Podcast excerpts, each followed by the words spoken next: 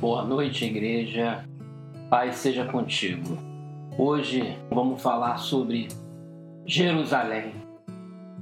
A palavra de Deus, em Atos capítulo 1, versículo 8, diz: Mas recebereis a virtude do Espírito Santo, que há de vir sobre vós, e ser-me-eis testemunhas tanto em Jerusalém, como em toda a Judéia e Samaria e até aos confins da terra.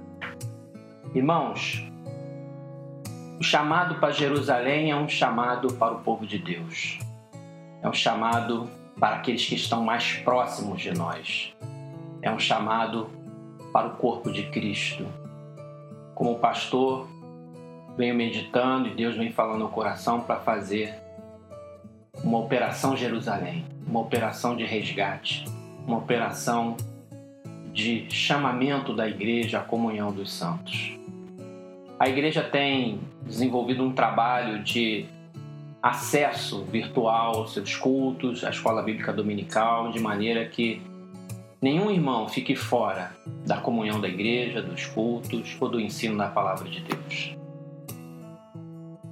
A EBD tem tido uma boa frequência, tanto dos adultos como das crianças, dos juniores, adolescentes, jovens e jovens adultos. Os cultos têm sido bem frequentados no templo e também acessado ao vivo no canal do YouTube e no Facebook. Nós temos tido realmente cultos cheios, se formos somar todas as pessoas que estão assistindo virtualmente, mais presencialmente. E até na quinta-feira temos tido uma boa frequência, até maior do que originalmente, porque se somarmos aqueles que assistem mais os que estão presentes, vai dar um número bem maior do que normalmente existia quando era apenas presencial. Realmente, a igreja abraçou a obra no sentido do templo, de buscar a Deus. Mas ainda há muitos que não estão envolvidos, são irmãos, membros da nossa igreja, por vários motivos, às vezes de questões pessoais, familiares, estão não estão participando ativamente como nós gostaríamos. Irmãos nossos, amados nossos, estão vivenciando situações difíceis e às vezes no meio da tribulação, têm deixado de comer o pão da vida, de estar no meio da congregação, de ouvir a palavra de Deus de uma maneira especial. O poder de Deus se manifesta através da igreja, pela igreja e para a glória de Deus, para Jesus.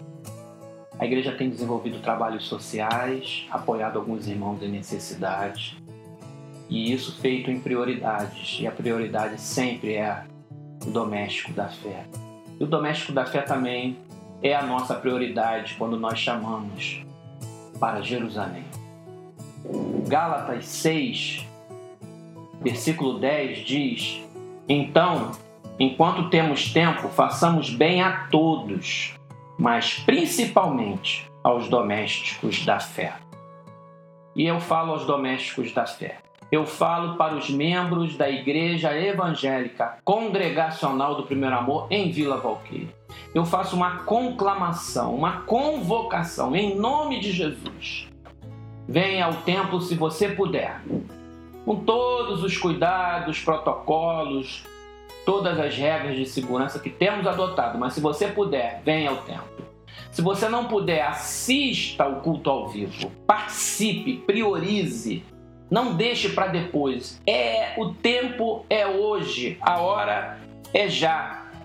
Não dá mais para esperar, porque o mundo avança e o relógio de Deus está acelerando, irmão. Muitas mudanças aconteceram nos últimos anos. Esse ano de 2020 foi um acelerador de outras mudanças. E pode ter certeza que os próximos anos, mudanças que nós não imaginávamos alguns anos atrás vão acontecer nessa década até 2030. A igreja tem o seu papel a ser desempenhado de evangelizar, de ensinar a palavra de Deus, de apacentar o rebanho, de ver a necessidade do órfão e da viúva, prover ações sociais, mas a missão número um é pregar o evangelho a toda criatura. E o tempo hoje, e Deus quer te usar. E Deus não quer só usar você na obra. Deus quer te curar. Deus quer falar com você. Deus quer dar aquela resposta que você precisa.